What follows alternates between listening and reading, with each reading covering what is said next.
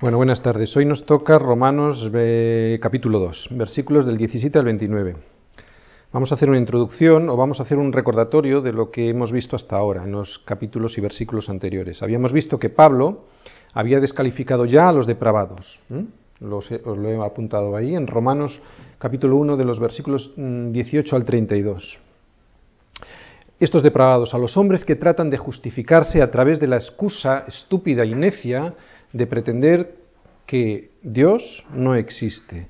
O sea, justifican la, la, inexistencia de Dios para de esta manera cometer con ganas, con avidez, todo tipo de impiedad e injusticia. Y como dice ahí, deteniendo con injusticia la verdad revelada a los hombres a través de la creación visible que Dios da a todos los hombres, que es testimonio de su poder y de su deidad. También vimos que Pablo descalificaba al hombre moralista en Romanos 2, versículos del 1 al 16. Este moralista que trata de establecer su estándar de justicia comparándose con los demás, menospreciando las riquezas de su bondad, paciencia y longanimidad, ignorando este individuo, ignorando que la benignidad de Dios, que su benignidad, lo que busca es guiarle al arrepentimiento. Bien, ahora, en el capítulo 2, versículos del 17 al 29, lo que vamos a ver es cómo Pablo enfoca su mensaje, que es el mismo mensaje, pero a otro tipo de personas, a los religiosos.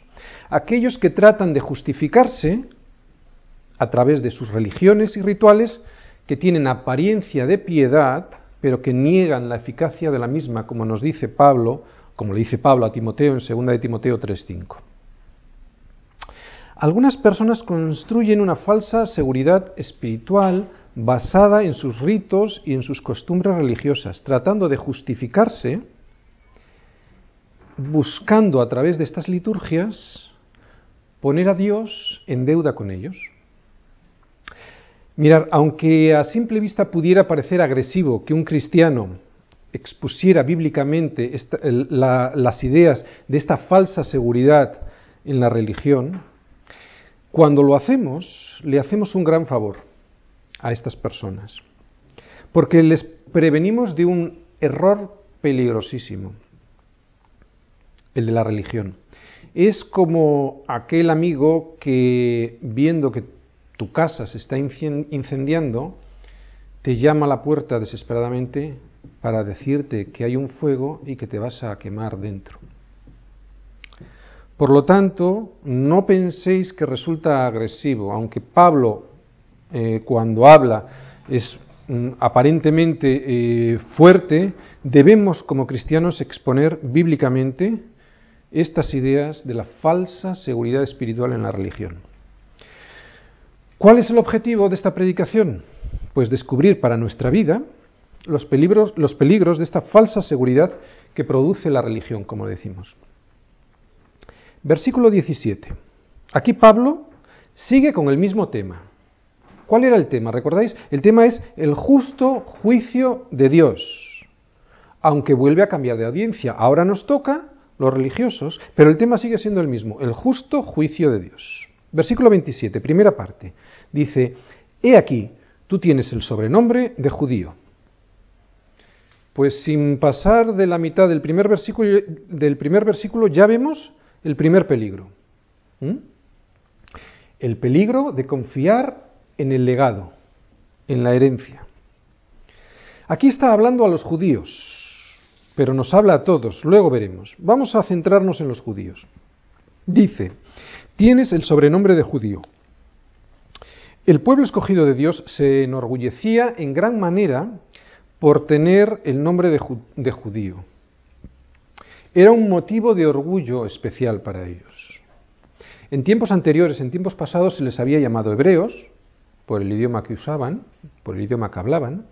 También se les había llamado israelitas, en honor a la tierra que Dios les había prometido y entregado, conforme a su pacto con Abraham. Pero en el tiempo de Cristo el nombre más común era el de judíos. El término deriva de Judá, que es el nombre de una de las doce tribus, también es el nombre de uno de los reinos del sur que surgió de la división que ocurrió tras la muerte de Salomón, y este significado, la raíz de esta palabra significa alabado. Alabado.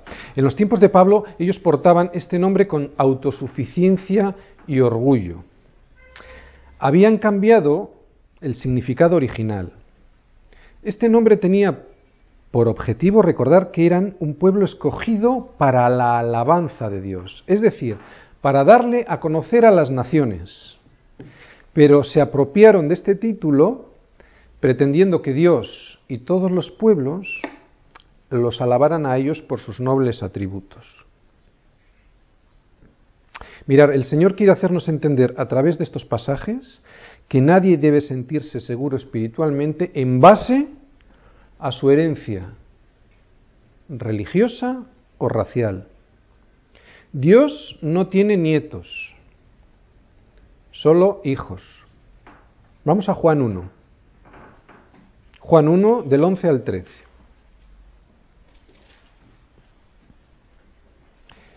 Juan 1 del 11 al 13 dice, a lo suyo vino y los suyos no le recibieron. Mas a todos los que le recibieron, a los que creen en su nombre, les dio potestad de ser hechos hijos de Dios, los cuales no son engendrados de sangre, ni de voluntad de carne, ni de voluntad de varón, sino de Dios. Fijaros, dice de sangre, o sea, no somos hijos de Dios porque seamos hijos de creyentes, como los judíos que se jactaban de sus derechos hereditarios y se llamaban a sí mismos hijos de Abraham ni de carne, o sea, no somos hijos de Dios por nuestra propia voluntad. Es Dios quien nos amó primero, no se trata de tu deseo, se trata del deseo de Dios. Si Dios no lo impulsa primero, nosotros nada podríamos hacer porque no lo desearíamos. Es así nuestra naturaleza caída. Se trata de Dios. Por lo tanto, no se trata ni de sangre, herencia, ni de carne, por porque por nuestra propia voluntad, ni por voluntad de varón, dice. Hay algunos comentaristas que dicen que se refiere al instinto procreativo del, hombre. Yo creo más bien que se refiere eh, a que por mucha voluntad que ponga alguien para que otro alguien vaya a los pies de Jesús, a los pies de Cristo, no serviría de nada porque se trata de Dios. ¿Eh? ¿Recordáis en Romanos 9:16? Así que no depende del que quiere ni del que corre, sino de Dios que tiene misericordia. Volvemos a donde estábamos. Decíamos que el significado era alabado, ¿no? Y que ellos en aquel, en aquel tiempo portaban ese nombre con orgullo y autosuficiencia. Y en lugar de verse ellos como el canal a través del cual serían benditas en ellos todas las familias de la tierra, como nos dice en Génesis, Génesis 12, en lugar de verse ellos como el medio a través del cual Él, Dios, atraería todas las naciones a sí mismo, en lugar de ver estas bendiciones como un depósito confiado a ellos en sus manos para que prosperara ese depósito, lo vieron como su derecho, como un mérito propio de ellos. Fijaros lo que dice Juan el Bautista cuando habla en Mateo 3.9 a los fariseos y saduceos que iban a él para ser bautizados. Después de llamarles generación de víboras, les dice, y no penséis decir dentro de vosotros mismos, a Abraham tenemos por padre, porque yo os digo que Dios puede levantar hijos a Abraham aún de estas piedras. Decíamos que estos versículos hablan a los hebreos que por herencia habían recibido el sobrenombre de judíos y que con eso creían que les bastaba pero también nos habla a los demás. Por ejemplo, habla a los católicos. ¿Te crees que por recibir ese nombre o por haber nacido en un país o en una, o una familia católica te vas a salvar? ¿De dónde procede esa chulería con la que te presentas ante el mundo? ¿De dónde procede ese orgullo con el que crees que humillas a los cristianos? Habla también a los protestantes. ¿Te crees que por recibir el nombre de o el sobrenombre de bautista, presbiteriano, pentecostal, te vas a salvar? ¿De dónde te viene el orgullo de presentarte con ese nombre mirando por encima del hombro a tus hermanos? Peligro número uno. Peligro de confiar en la herencia que has recibido, en el legado. Peligro número dos. Seguimos leyendo. Mm, la segunda parte del versículo 17 y el 18. Dice, y te apoyas en la ley y te glorías en Dios y conoces su voluntad e instruido por la ley, apruebas lo mejor. Este es el peligro de confiar en el conocimiento. Es un peligro, eh, es mm, en este caso es un conocimiento de lo que ellos aprendieron. Luego vamos a ver otro tipo de conocimiento. Esta es la segunda falsa seguridad religiosa que Pablo denuncia. Primero denuncia el peligro de confiar en el legado, ahora de confiar en el conocimiento.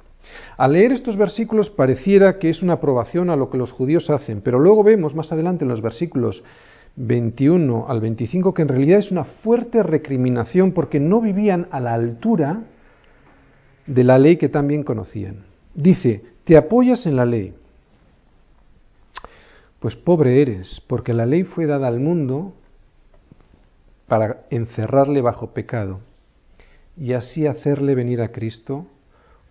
Esta ley era como un ayo que te cuidaba y que te explicaba lo que hacías mal. En Gálatas 3 del 24 al 25 viene. ¿eh? En Gálatas 3 del 24 al 25 dice, de manera que la ley ha sido nuestro ayo para llevarnos a Cristo a fin de que fuésemos justificados por la fe. Pero venida la fe ya no estamos bajo ayo. Te apoyas en la ley. Algunos rabinos, al darse cuenta que era imposible guardar perfectamente toda la ley de Dios, empezaron a enseñar que el mero aprendizaje era suficiente para agradar a Dios. Algunos iban todavía más lejos y enseñaban que la mera posesión de ella, de la ley, en forma de rollitos, de rollos escritos, era suficiente. Y algunos todavía iban más lejos, diciendo que los judíos estaban a salvo del juicio de Dios simplemente por haber sido el pueblo escogido, escogido como depositarios y guardianes de la ley de Dios. ¿Os dais cuenta? Te apoyas en la ley. Te glorías en Dios. Sigue diciendo, este gloriarse realmente, realmente ponía el énfasis en ellos como el pueblo escogido y no en Dios, al que tenían que dar a conocer. Así que, ¿qué es lo que pasaba? Que terminaban gloriándose en ellos mismos. ¿Mm? Te apoyas en la ley, te glorías en Dios, conoces su voluntad. Conocer su voluntad sin obedecerla los ponía en una desventaja mayor, porque en lugar de salvarles, ese conocimiento se convirtió en juicio contra ellos, porque rehusaron vivir conforme a ese conocimiento te glorías en Dios, conoce su voluntad, instruidos por la ley. Dice, los judíos se instruían constantemente, continuamente. Esta palabra viene de catequeo, con CH, que significa ser instruido oralmente, de donde viene la palabra española catequesis. ¿Mm? El judío era cuidadosamente instruido oralmente por los sabios rabinos. Apruebas lo mejor, dice. La ley le había dado al pueblo judío la capacidad de discernir no solamente entre lo bueno y lo malo, sino también de aprobar lo mejor. ¿Qué hemos aprendido hasta aquí en estos versículos? Primero, que es un peligro confiar en la herencia. Y segundo, que es un peligro confiar en el conocimiento. Y más adelante veremos otro peligro, que es el de confiar en el rito, en los ritos. El patrón de un religioso es herencia, conocimiento, a veces ni eso, y en nuestra época, sobre todo, y ritualismo.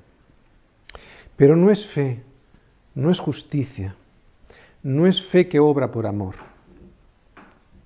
Nadie con su religiosidad se podrá justificar delante de Dios. Su estándar de justicia es demasiado elevado para ti, es demasiado elevado para mí. El problema de los religiosos es que se apoyan en estas cosas. Israel, dices que eres luz, pero tuvo que venir Cristo porque fuiste incapaz de ser luz a las naciones como se te encomendó. Roma, ahora dices tú lo mismo, pero ¿sabes? Ya no vendrá Cristo a ser luz, sino que volverá, pero a juzgar. Y tu religión no solo no te valdrá de nada, sino que servirá como prueba para condenarte. Religioso de todo pelaje.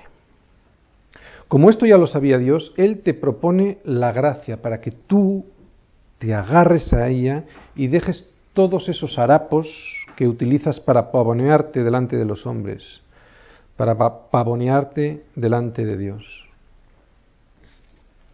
Seguimos con el peligro de confiar en el conocimiento y ahora vemos, hemos visto lo que aprendían, ahora vemos lo que enseñaron.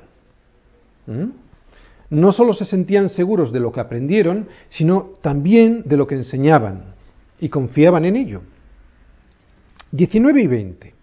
Dice, y confías en que eres guía de los ciegos, luz de los que están en tinieblas, instructor de los indoctos, maestro de niños, que tienes en la ley la forma de la ciencia y de la verdad. Mirar, ciegos e indoctos hace referencia a los gentiles. Maestro de niños hace referencia a aquellos prosélitos que se convertían al judaísmo y que había que instruirlos como a niños. Dice, confías en que eres guía, luz, instructor y maestro. En realidad este era el papel que Dios le había dado a su pueblo. En Isaías lo vamos a leer, dice, en Isaías 42.6 dice, yo el Señor te he llamado en justicia y te, y te sostendré por la mano, te guardaré y te pondré por pacto al pueblo, por luz a las naciones. Sin embargo, este orgullo religioso había hecho que su labor proselitista no tan solo fuera deficiente, sino que además fuera contraproducente. Y Jesús se lo recrimina, se lo recrimina en Mateo 23:15. Dice: Ay de vosotros, escribas y fariseos, hipócritas, porque recorréis mar y tierra para hacer un prosélito, y una vez hecho, le hacéis dos veces más hijo del infierno que vosotros. Estas serán las consecuencias de saber la verdad y de no obedecer a, esa verdad, de no obedecer a Dios.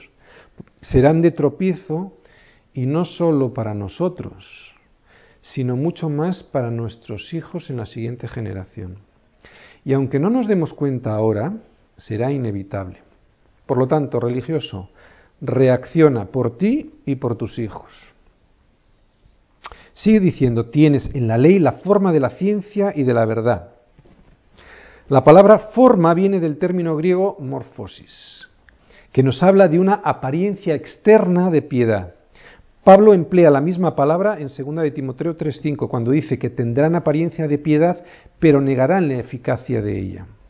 Y Jesús aborda este tema también con mucha dureza. Mirar, en Mateo 23:5 al 7 y también en los versículos 27 y 28 dice lo siguiente: Fijaros, antes hacen todas sus obras para ser vistos de los hombres, pues ensanchan sus filacterias y extienden los flecos de sus mantos, y aman los primeros asientos en las cenas y las primeras sillas en las sinagogas, y las salutaciones en las plazas, y que los hombres los llamen rabí, rabí. Ay de vosotros, escribas y fariseos, hipócritas, porque sois semejantes a sepulcros blanqueados que por fuera, a la verdad, se muestran hermosos, mas por dentro están llenos de huesos, de muertos y de toda inmundicia. Así también vosotros por fuera, a la verdad, os mostráis justos a los hombres, pero por dentro estáis llenos de hipocresía e iniquidad. El peligro de confiar en el conocimiento y no ponerlo por obra. Seguimos en este peligro y ahora vamos a ver lo que hicieron con ese conocimiento. En estos versículos Pablo hace énfasis, en el 21 y en el 22, hace énfasis una vez más en la incapacidad de la religión para vivificar la ley de Dios. Dice el 21 y el 22, tú pues que enseñas a otro, ¿no te enseñas a ti mismo? Tú que predicas que no se ha de hurtar, ¿hurtas? ¿Tú que dices que no se ha de adulterar, adulteras? ¿Tú que abominas de los ídolos, cometes sacrilegio? En estos versículos, Pablo recrimina al judío por su incongruencia. Primero, por enseñar a otros lo que no se enseña a sí mismo. Segundo, por predicar a otros que no hagan lo que él hace. Y tercero, por hacer lo que prohíbe que otros hagan. Vamos a ver estas tres palabras, hurtar, adulterar, sacrilegio. Hurtar. Mirad, en aquellos tiempos, eh, o mejor dicho, eh, en aquellos tiempos no tanto, pero el robo era muy común en el judaísmo antiguo. ¿Mm? De hecho, Isaías, Ezequiel, Amós, Malaquías hablan y escriben reprendiendo sobre este tema. Y cuando Jesús entró en el templo y lo purificó, ¿os acordáis? Que hizo un azote de cuerdas. Lo que hizo fue censurar a los cambistas y a los mercaderes de sacrificios por hacer de la casa de su padre una cueva de ladrones. Porque no solo estaban mercadeando, sino que muy probablemente lo que hacían era robar. Lo que hacían era aprovecharse de esa situación, que tenían que ir en aquella época allí a cambiar las monedas y a comprar animalitos para robar a la gente. Por eso entró y con un azote de cuerdas censuró todo lo que estaban haciendo. También condenó duramente a los escribas y a los fariseos por devorar las casas de la viuda, de las viudas, con el pretexto de servir a Dios. Esto viene en Mateo 23, 14. Hurtar. Hurtar. Yo. Yo no soy uno de esos. Estaremos diciendo seguro. Mirar, la avaricia y el amor al dinero es idolatría. Es amar a otro Dios. Tener tus sueños en este mundo y no en el reino de Dios es idolatría. Es servir a otro Señor. Adulterar. Muchos hombres judíos trataban de aprovecharse del divorcio para adulterar legalmente, legalmente entre comillas. Pero Jesús declaró que el divorcio y un nuevo matrimonio, por cualquier otra razón que no fuera por motivo de infidelidad sexual, resultaba en realidad un adulterio, como si no hubiese habido divorcio. Yo, yo no soy uno de esos. Pues sabes que Jesús fue más allá. Y en Mateo 5:28 dice, pero yo os digo que cualquiera que mira a una mujer para codiciarla ya adulteró con ella en su corazón. Habla también de sacrilegio. ¿Qué quiere decir? Dice, tú que abominas de los, de los ídolos, ¿cometes sacrilegio? Aunque Israel había cometido idolatría de forma repetida en épocas anteriores, en este momento habían desarrollado un fuerte sentido de abominación frente a la idolatría. Fijaros, hasta el punto de que aborrecían manipular las monedas romanas que tenían la efigie de César, por el motivo de que mm, muchos césares se habían autoproclamado, declarado a sí mismo como dioses. Por lo tanto, sí tenían un sentido eh, de abominación frente a la idolatría. Pero Pablo probablemente tenía en mente, en relación con este tema, otra cosa. La ley mosaica prohibía estrictamente que los israelitas tuvieran lucro personal a partir de los ídolos que confiscaban tras las conquistas de sus enemigos paganos. En Deuteronomio 7:25 manda quemarlas. Y aunque en el Nuevo Testamento ya hacía tiempo que la nación de Israel había dejado de conquistar territorios gentiles, sí que no era fuera de lo común que algunos de los judíos se dedicasen a saquear templos, templos paganos, por razones puramente mercenarias. Esto está constatado y es muy probable que Pablo hiciera referencia a esto. Dice, tú que abominas de los ídolos cometes sacrilegio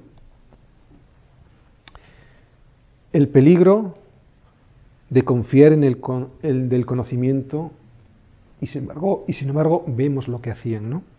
Seguimos con este peligro. con el peligro de confiar en el conocimiento. Pero ahora vemos lo que causaron por, quebrantar la ley.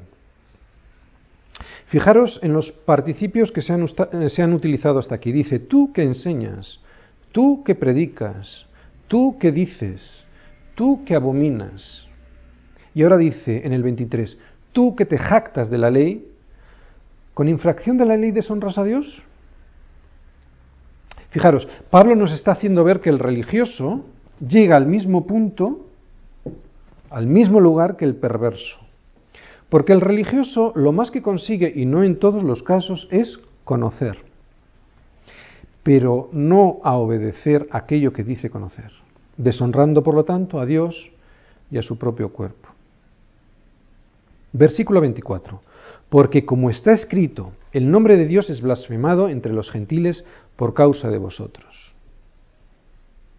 Dice, porque como está escrito, esto es una fórmula usada, muy usada por el apóstol Pablo a través de sus epístolas para poner de manifiesto que, pues la autoridad de las escrituras, ¿no?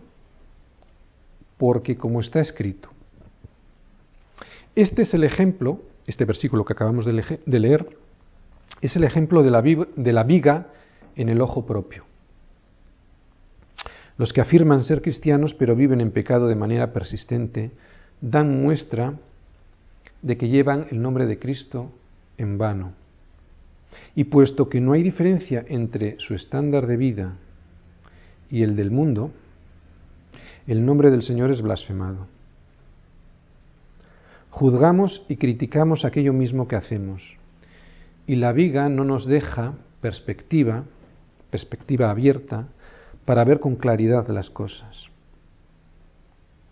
Aquel que busca, por sus prácticas religiosas, convertirse en un hombre piadoso, en lugar de simplemente recibir, agradecer y obedecer al don de la gracia y misericordia en Cristo Jesús, tarde o temprano se enfrenta a una lamentable realidad. Y nos lo vuelve a decir Jesús en Mateo, capítulo 7, versículos del 21 al 23. Dice, no todo el que me dice Señor, Señor entrará en el reino de los cielos, sino el que hace la voluntad de mi Padre que está en los cielos. Muchos me dirán en aquel día, Señor, Señor, no, no profetizamos en tu nombre y en tu nombre echamos fuera demonios y en tu nombre hicimos muchos milagros. Y entonces les declararé, nunca os conocí, apartaos de mí, hacedores de maldad. Tarde o temprano el religioso termina enfrentándose a esta realidad. También en Mateo 18:6 dice algo parecido, y cualquiera que haga tropezar a alguno de estos pequeños que creen en mí, mejor le fuera que se colgase al cuello una piedra de molino de asno y que se le hundiese en lo profundo del mar. Bien, hemos visto dos peligros, el de confiar en la herencia de, tu familia, de un país, ¿no? en la herencia religiosa, un segundo peligro que hemos visto de confiar en el conocimiento. Y ahora vemos un tercer peligro ¿eh? en los siguientes versículos, del 25 al 29. Y lo llamamos el peligro de confiar en el rito.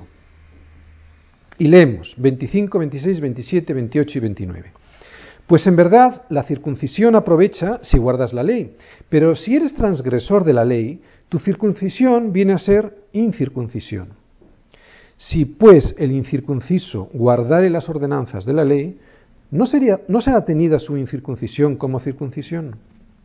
Y el que físicamente es incircunciso, pero guarda perfectamente la ley, te condenará a ti, que con la letra de la ley y con la circuncisión eres transgresor de la ley.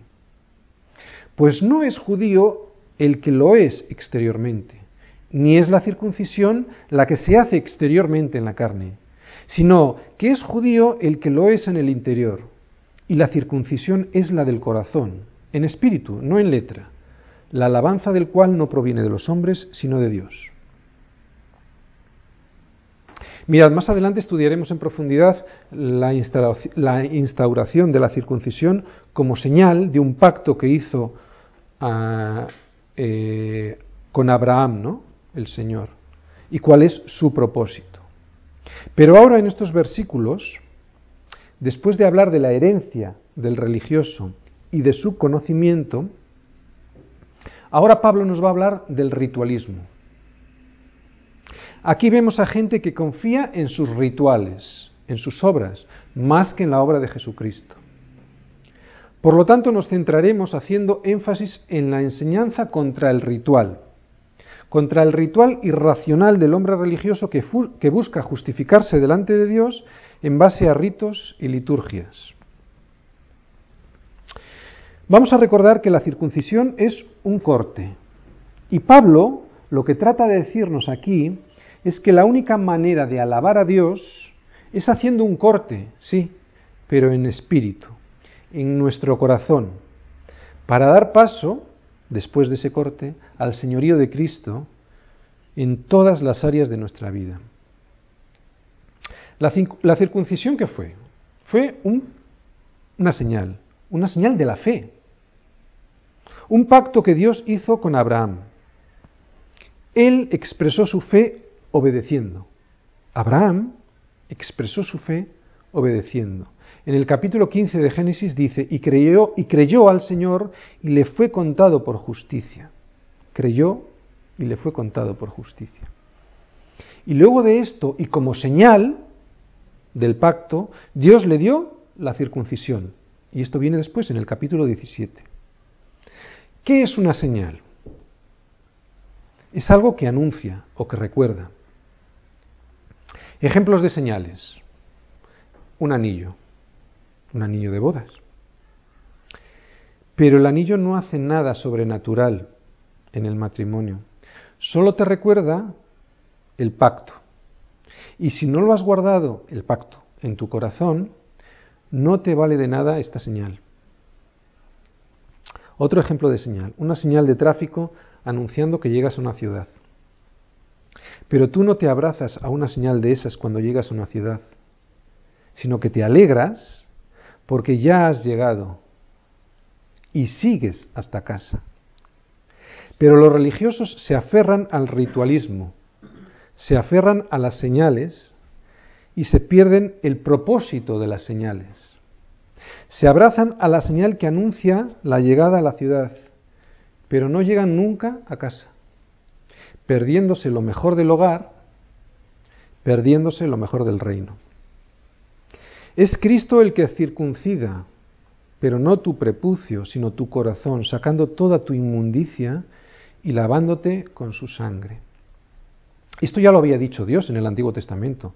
En Deuteronomio 36 dice, y circuncidará Jehová tu Dios tu corazón y el corazón de tu descendencia para que ames a Jehová tu Dios con todo tu corazón y con toda tu alma a fin de que vivas. Pero el judío, el religioso, confía más en el rito externo que en la fe que es por Jesucristo, que es el único que nos puede llevar de regreso a casa, de regreso al Padre. Estos versículos, eh, en estos versículos Pablo habla al judío, pero evidentemente también nos habla a nosotros, a nuestra época. Habla, por ejemplo, a los católicos. Los católicos, yo, me, yo me resisto a llamarles iglesia. Ellos dicen que el bautismo de niños confiere la salvación. Y yo no veo eso en las escrituras por ninguna parte. Pablo también habla a los protestantes.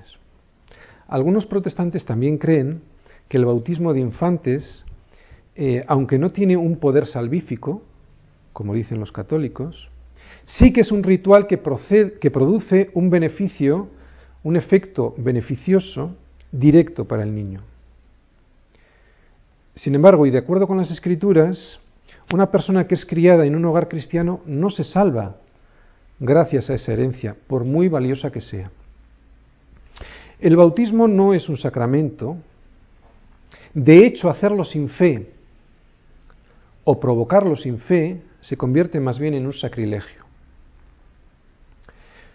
Todas estas ideas sobre la transferencia de salvación por pacto, bautismo, como creen los católicos, o de una especie de eficacia espiritual del bautismo, como creen algunos protestantes, significa lo mismo que pensaban los judíos en la época del Nuevo Testamento, que por el mero hecho de ser un descendiente circuncidado de Abraham, ya eran aceptos a Dios. Resumimos. Recordando el versículo 16, que decíamos en la predicación anterior, en el día en el que Dios juzgará por Jesucristo los secretos de los hombres conforme a mi, evangelio, mirad, lo vuelvo a leer. O mejor os digo antes una, una cosa, digo, leyendo este versículo hay que concluir eh, que el juicio de Dios es parte del Evangelio. ¿Qué significa Evangelio? Buenas noticias. Y sin embargo, leyendo este versículo, concluimos que el juicio de Dios es parte del Evangelio. Lo leemos otra vez. En el día en el que Dios juzgará por Jesucristo los secretos de los hombres conforme a mi Evangelio. No tuerzas el morro por esto que digo, porque no lo digo yo, lo dice Dios a través de Pablo. Tampoco mires para otro lado, porque eso no te hará menos responsable. Para entender mejor la gracia, hay que conocer la ira. Evangelio, buenas noticias. ¿Cómo creer unas buenas noticias si no conozco las malas? Las malas noticias es que hay un Dios que, habiendo detenido su ira con misericordia, paciencia y por amor, desatará esa ira en el juicio sobre todos los que no han aceptado el sacrificio de su Hijo como suficiente para salvarles de sus pecados. Las buenas noticias son que ha enviado a su Hijo como sacrificio para perdón de pecados. ¿Qué prefieres? ¿Aceptar la precipitación de esa ira sobre Jesucristo en tu lugar? ¿O que la misma ira que cayó sobre Él, sobre Jesucristo, caiga sobre ti por no aceptar su sacrificio como expiatorio de tus pecados y suficiente para lavarte del pecado y llevarte al Padre? Si todavía no comprendes la ira de Dios, mira a la cruz. Si crees que serás librado por los pelos porque en realidad a todos se nos perdonarán nuestros pecados porque, bah, Dios es un Dios muy bueno y Él me librará, mira lo que hizo con su propio Hijo unigénito, que además era sin mancha, sin pecado, no como tú, no como yo. Si crees que pasará por alto todas nuestras injusticias, así porque así, ¿para qué narices envió a morir a su propio Hijo en la cruz? ¿Dios hizo tamaño sacrificio para nada? ¿Para conciliar al final todas las cosas así, sin más?